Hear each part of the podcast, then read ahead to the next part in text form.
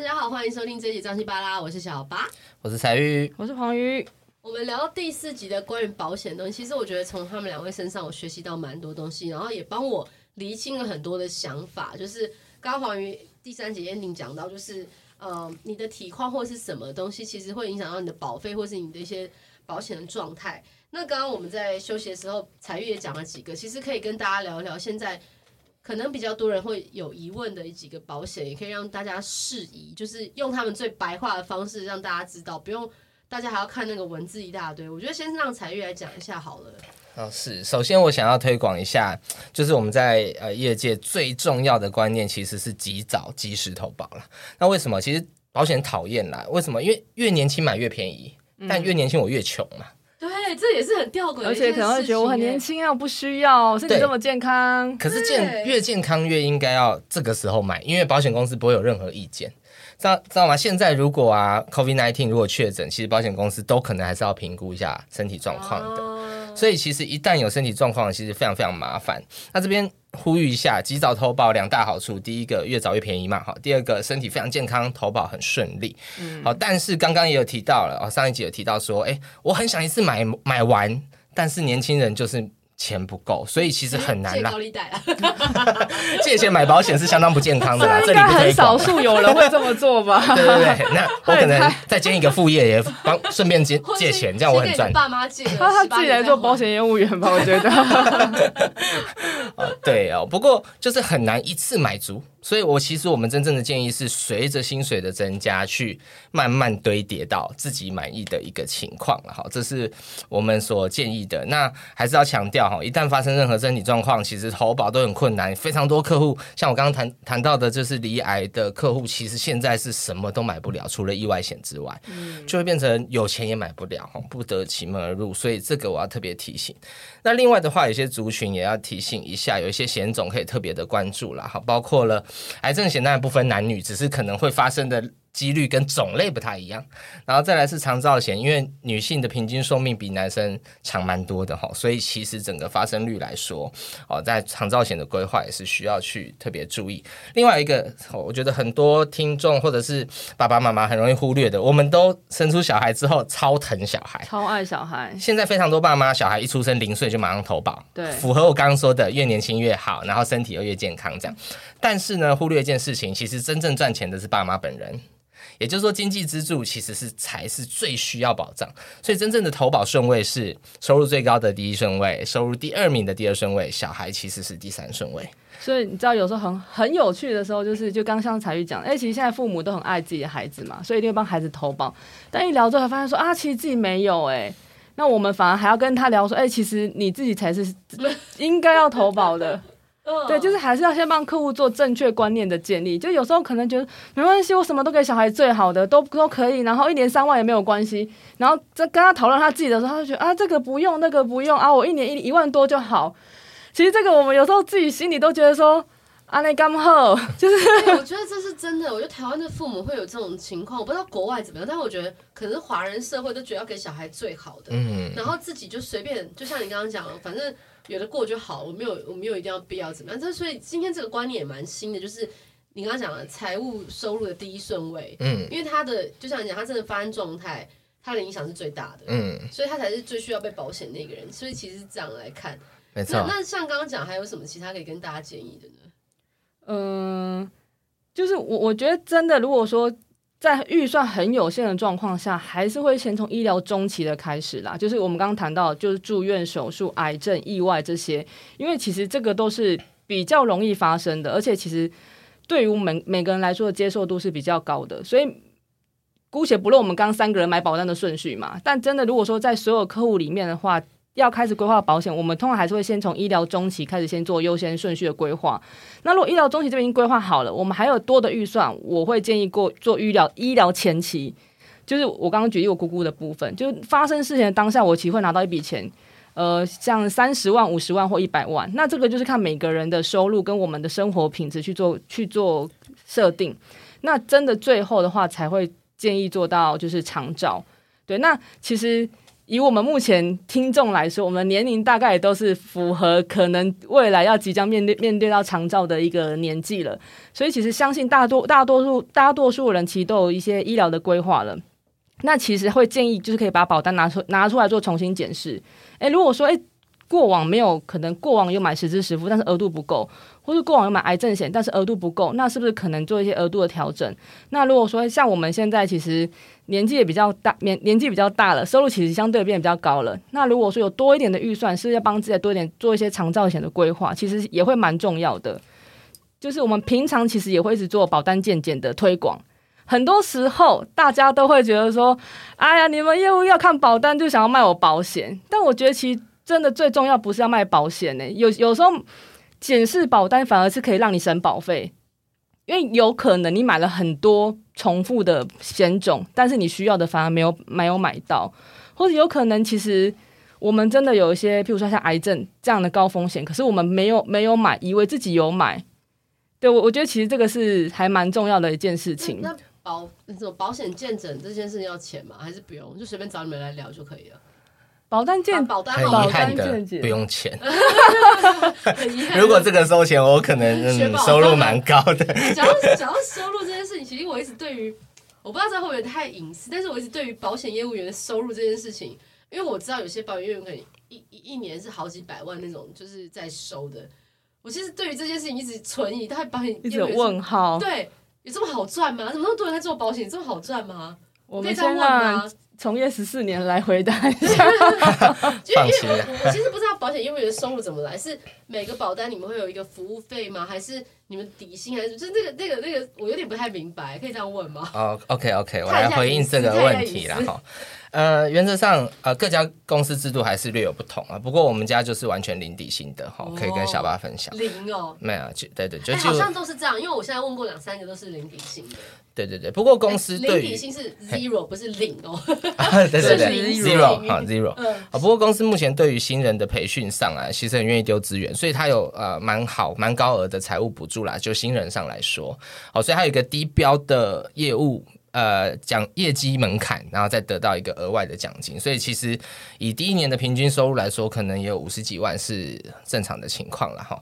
那我们的奖金收入完全来自于，确实就是佣金，好，就是一个保费收入哈。那我们是抽成的佣金的收入来源，所以说真的，呃，当然，呃，保险的话，在呃很多啊、包括业务经理啊，比较高阶的业务主管，其实收入当然是相相当高的，毕竟是业务工作。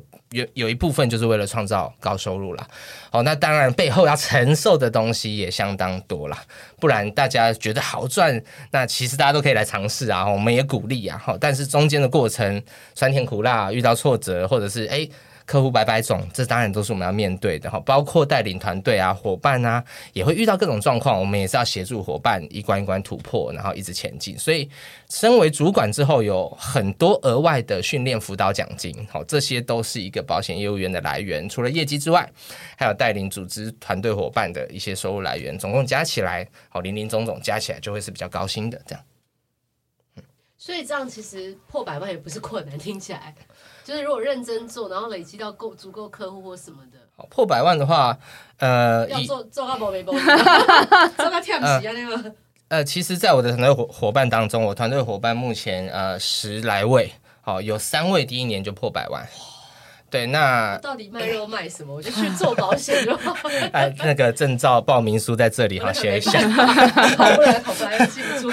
好，那呃，合理来说，我们不要说这是超乎常人，非常工作十二小时、六十六小时，正常的工作情况之下，大概三到五年一百万，超过一百万是合理的啦。哈，一切上轨道之后。那我知道，其实最近你们在征才不好征吼，大家好像也不是很想要从事这个行业，是吗？嗯嗯，我觉得，因为我自己是例外啦。我自己其实是大学的时候就想要做保险，但那时候因为家人反对，所以我一直到后来我才入行嘛。所以你还说我是菜鸟嘛？我就所谓的中年转业，对。所以我以我问我自己，我是真的不准啦。但我我觉得，其实现在蛮多人对于业务工作有想象的话，其实对于保险业的接受度是高的，因为。就像刚刚小八一开始其实有提到，我们现在对保险的观念其实跟过往也稍微比较不一样了，就觉得说，哎，好像我都应该要有保险。那所以其实，在从事这个工作跟早期的时候，那时候印象其实不同的。然后再来是，我觉得像我自己真的在这四年当中，也是学习到非常多，可能除了本身保险应该要学习的东西之外，还有很多额外需要再学习的一些知识。所以我觉得这工作当这个工作其实会让你有一直不断有学习的机会。对，然后你说在想要从事这工作人会不会会不会会不会不多？嗯，我觉得当然就是。都还是有有会想要的人，也会也会有不想要的人嘛。那其实保险业也是一个非常，老说也是非常挑战的工作啊。就是像你刚刚提到，哎，想要年薪百万，那怎么样可以年薪百万？对，这个都是在这工作当中可能要去学习跟面对的。这个我可以分享一下啦，因为我呃我是呃当业务主管之后，其实就是要一直进行招募的动作了哈。那确实哈，它有一个门槛在，为什么？大部分的人九成吧。都很害怕没有底薪这件事情。对啊，我觉得这其实是一个像我自己本身的工作也是业务，我我会我会怕我没有每个月的收入，我觉得我做不来零底薪这件事情。是，它确实是一个门槛哈。可是呃，当然一件事情就是有两面可以看了。那我自己的为什么当初我会想当业务，跟这件事情有关。我是刻意找没有底薪的工作，因为他的那个奖金比较高，是不是？呃，对，一方面是觉得自己要认真拼，那既然是认真的人，那找零底薪对自己最有利。一方面是当兵的一个过程，让我有一个感受啦，因为当兵就是不管做多少事情都六千块嘛，嗯，所以你就发现当兵里面的同袍啊，会开车的假装不会，会油漆的假装不会，反正我就是失能状态，我什么都不会。对，他他他要是有买保险的，可以领失能金这样子。对，那所以就会变成说，哇，这是什么环境啊？大家都装不会，躲事情，然后责任往外推，那个环境我觉得非常的负面跟糟糕。然后我个人很不喜欢这样的环境，所以我就想说，那其实为什么会有这样的环境？其实就是一个很低底薪造成的结果。那外面的外面的就业市场，当然啊，多数的工作也都是有底薪，有底薪，但是好事会有安全感。可是也造成了有些人工作就是啊，反正我就混混混，时间到了我领钱。有些人很负责，他就很愿意做事情，可是还是领那个钱。那我自己觉得这件事情是相对不公平的。那于是我就想说，我想要找一个最公平的地方。如果我是愿意努力的人。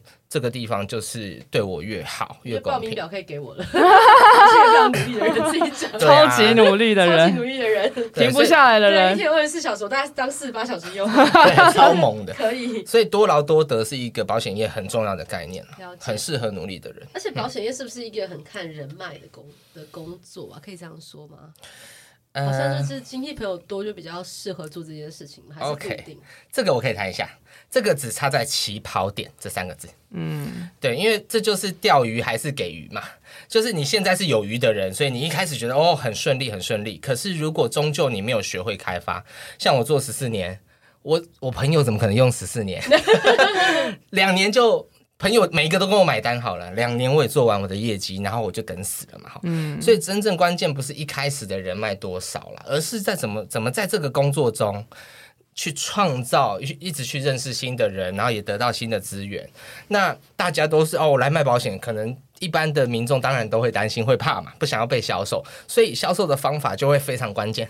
我要怎么样销售保险过程中还让对方觉得，哎，我是个值得交的朋友，那我的人脉才会变得越来越广，甚至是认识小八之后，假设我销售你保险，你过程一定是要舒服愉快才会介绍。没有，我买我会跟他买了。呃、我接受。我们两个交情，因为我跟你买不是太尴尬了吗？当然当然，对对对，还不能让我知道这样。哎，我跟你说，我偷偷跟你买一下。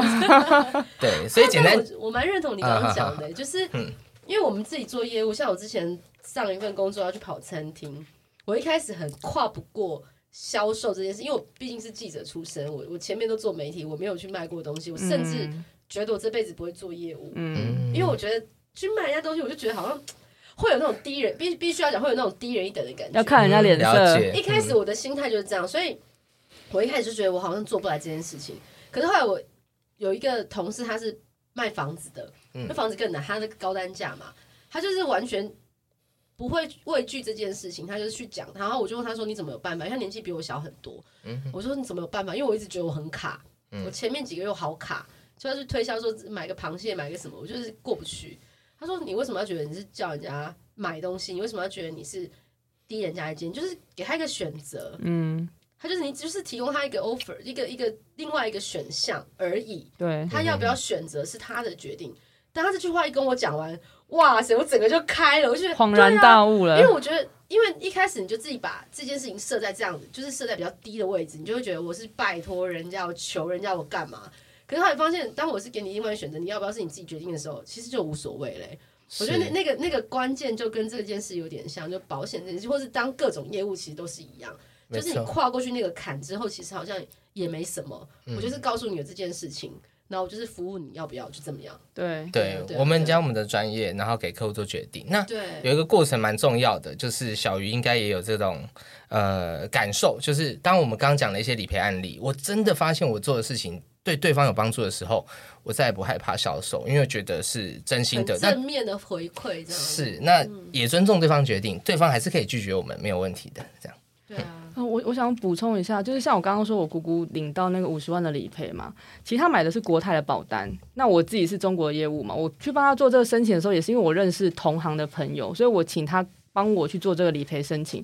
那那个理赔金一下来的时候，姑姑就跟我说：“哎，那我请你跟你朋友吃个饭。”然后我就说：“不用啊，我不用特别请我们吃饭。”可是他会觉得说，就是透过我们的帮忙，可以帮他理赔到这个金额，他觉得真的非常感谢。对对对。对哎，我国泰好像因为它是很老的公司，所以其实像我姑姑，然后我爸妈，他们以前都是买国泰的。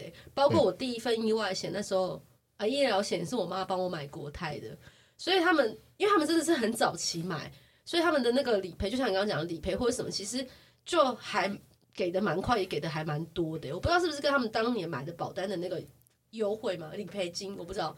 就是好像都会有一些关系，就是很早期买的好像真的比较好一点。保单的内容就像我们刚刚讲癌症险的部分，哎，早期癌症险可能包含的项目有这些、这些、这些，然后早期精算师没有算的那么精，就是什么都好。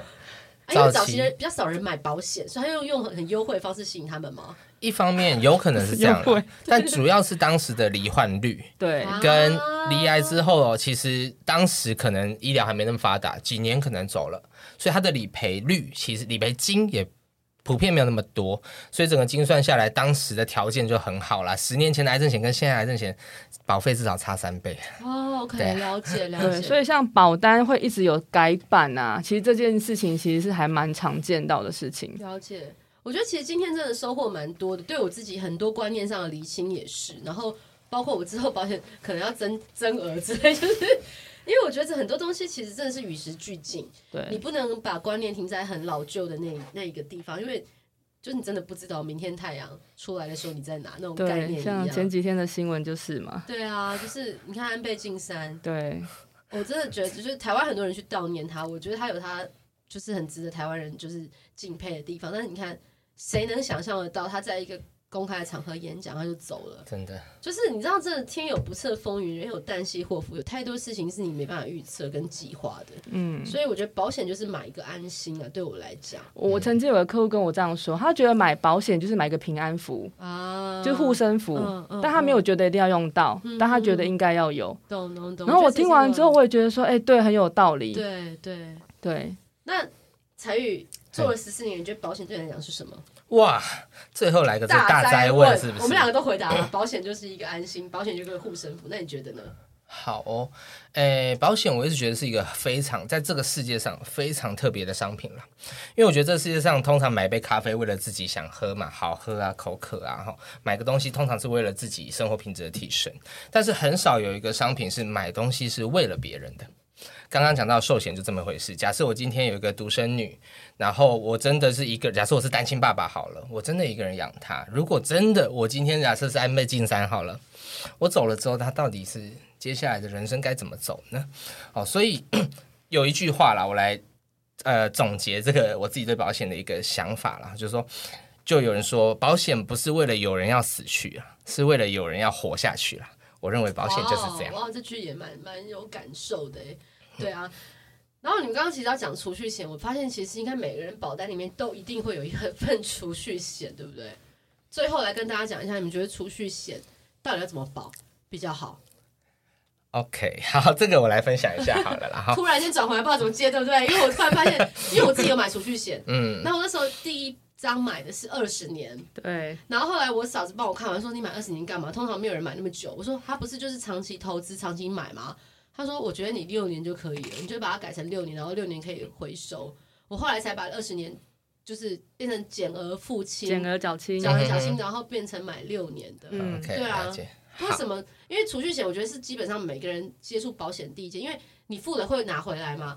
很多保险是像意外险，付了就拿不回来；医疗险我不知道，付了也拿不回来，对不对？没用到就不会、啊、对，没用到就拿不回来。所以像寿险是你走了才拿得到。对。那储蓄险这件事是你还在世的时候是拿得回来的。对。可能拿得回来，就是，是对。所以很多人都会想，那反正我付出去的东西还拿得回来，我就买这个，就当做一个投资嘛。缴的比较甘愿。对对对，会觉得对，用得到，就是觉得对。所以储蓄险是不是还有分很多种类？我觉得最后让大家再。听一下这个，因为我自己还蛮蛮有兴趣，就是你可以请彩玉帮我们分享一下吗？OK，是那小八应该也知道，储蓄险有分，最主要它是分很多年期啦。对对对对对。好，六年、十年、二十年，哈，都有听过。那当然现在还有分币别，包括台币跟美元、哦、美金啊，或什么的，啊，还有澳币啊，以前还有人民币这样子哈。那现在最主流的还是美元啦，哦，因为美元就是世界避险货币了哈。嗯。好，那主要谈一下这个年期，因为。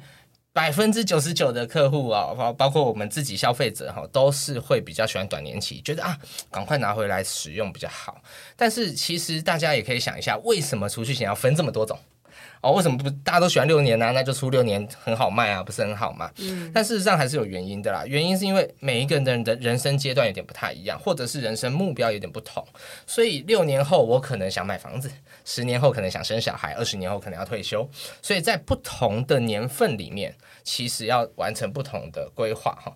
那储蓄险有一个最重要的关键不可取代性了，就是在正确的时间出现正确的钱，而且这个钱几乎是确定的，哦，可能没有百分之百，但是非常靠近那个数字。那其实这个世界上少有这样的工具，好，除了银行，银行也不一定，因为利息也会浮动哦，好，所以。而且银行还会自己被自己偷花掉哦，倒掉银行的概念。对，那保险不一定。那举个例来说好了，他呃，假设我今天买个二十年期的储蓄险，为了退休，假设我退休金是要一千万或两千万都好，没关系。如果啊，小八问你哦，如果我们今天买一个一栋两千万的房子，你贷款会选十年、二十年，还是三十年，还是六年？三十年，因为我付不起啊！我现在这个就三十年的，讲到我都七十岁了，没错，怎么办呢？所以这时候有发现吗？继续卖楼下去。有发现吗？这时候我们就会选择长年，对，因为我们需要的总金额很巨大，嗯，那这个很巨大，需要长时间来分摊，不然我们压喘不过气来，对，所以事实上它的长年期概念是这样哦，准备退休金需要一千万、两千万都好，我用六年我怎么扛？除非我一年缴一百万呢、啊，对不对？所以它。原则上，它这个分类是有目的性的差异。另外的话，还有族群差异啦。假设我今天真的一年缴得起一百万，六年就六百万，哇，那复利滚起来不得了，也是非常有用的。可是我今天真的一个月存三千块，六年存下来几十万，老实说，对这辈子的人生目标可能帮助是相对小。所以它是啊、我我我整个纵观的讲了哈，短年期可能适合资产高。年纪稍长的，反正长年期适合呃小资族、中产阶级，然后哎相相对年轻的哦，存个二十年，最后一笔钱可以去完成某些人生的项目。好，这是我自己对储蓄险功能的看法了。哎、嗯，我觉得彩玉讲的非常的清楚，哎，就是帮大家就是解释了储蓄险你要怎么买或怎么选择这件事情。刚好在最后一集的最后这个时间点，也给大家一些建议。因为像我就像刚刚讲的，我买了意外险，买了医疗险，买了储蓄险，买了寿险。这基本上是大家都会去碰到的四个主要的险别嘛，就是大家讲的一些内容。嗯、所以我觉得这四集听下来，给大家一些建议。但我们当然还是自己决定要或不要，那也要视自己的财务能力去做一些规划。那我相信大家身边应该都可以遇到一两个朋友是做保险，你可以就真的就去问一问，做一下什么保险见解。因为黄宇之前就帮我做过。我就直接丢给他，他就帮我弄弄弄，然后弄两张很简单的纸，让让我可以看，就是我可以比较明白我到底花钱去买了什么东西。嗯、我觉得这其实你也可以请他们帮你去做做看，因为这才是你们可以去做的一些，就等于是帮自己了。我觉得帮自己做一些规划也好。有没有钱什么的都没关系，反正就先听，然后才会比较有方向。哦，如果身边没有朋友，也可以找我们啦。哦、电话我想要再补充一下，为什么保单健检这么重要？我刚刚我说我姑姑她其实有领到五十万的重大疾病理赔嘛，但她其实忘记她有这个保障。哦。然后也是因为那时候我做保险，我帮她看她的保单，哦、才知道说她可以申请这五十万。哦，好险呢。不然她那一她不然她那五十万会等到她身故的时候才拿得到。哦。所以其实有时候我刚刚为什么说，哎，保单健检不见得是一一一定要叫你买保买买保险，而是让你知道说你到底有什么样的保障。嗯、真的，我们需要用的时候是可以用的。OK OK OK, okay. 不然有些时候你根本你自己买了这东西，你不知道，知道有什么可以用。对，然后我也曾经遇过好多客户说啊，我不知道我这个可以申请理赔。因为他的业务员可能也不在了，或者说他自己买了，他也不他我我说不在是说可能就离职，或者是没有人服务他了。哎，保险业流动率高吗？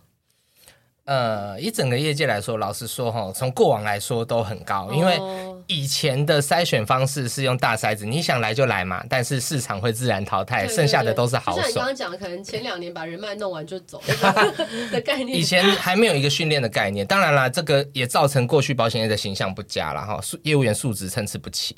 但这几年啊，呃，至少我们公司非常致力于转型啦，所以我们现在在选材上很严格，至少要做两种测验，三次面谈。好，三次面试才会真的通过到我们的试用期的阶段哈，所以现在对业务员品质也越来越讲究了。那就我们公司现在这几年的提升呢、的呃，我们叫定着率，就是一个新人进来成功的成为主管哦，已经到七十九趴了。哇，好高哦！其实是相当高。成为主管是不是很简单？没有很简单。你来气扣买好不好？你来气扣买。我刚想说，用两个人反应超大，这样子被攻击到。没有，那没有很简单啊，很简单啊，怎么可能？要要一年做到几百万之类那种吗？还是要几张单才有？也是没有到几百万那么严重了，他还是有个目标跟一个时间的设定。KPI 给你们，然后一定要达到才会。没错，然后它是有个时限的哈，在这个区间内完成多少这样子。哦，嗯、好，我知道很难，大家看两位反应真的很难。好了，我觉得对保险有兴趣的人，或是你想要从事这个行业，我觉得蛮有趣。我到时候再把看两位有什么连接，什么可以分享给大家，或者直接丢你们公司的连接也可以。我觉得相信大家这四集听下来，像我是一个就是从觉得保险不必要，或是甚至觉得有点排斥保险的人。到后面，我觉得保险对我来讲其实是有些帮助的。然后到现在来跟大家聊保险，我觉得其实是一个很大的转变。我相信很多人也跟我一样，有很多的疑问，或是有很多的想要知道的东西。希望这四集有给大家一些帮助喽。我们下一周见，拜拜，拜拜，拜。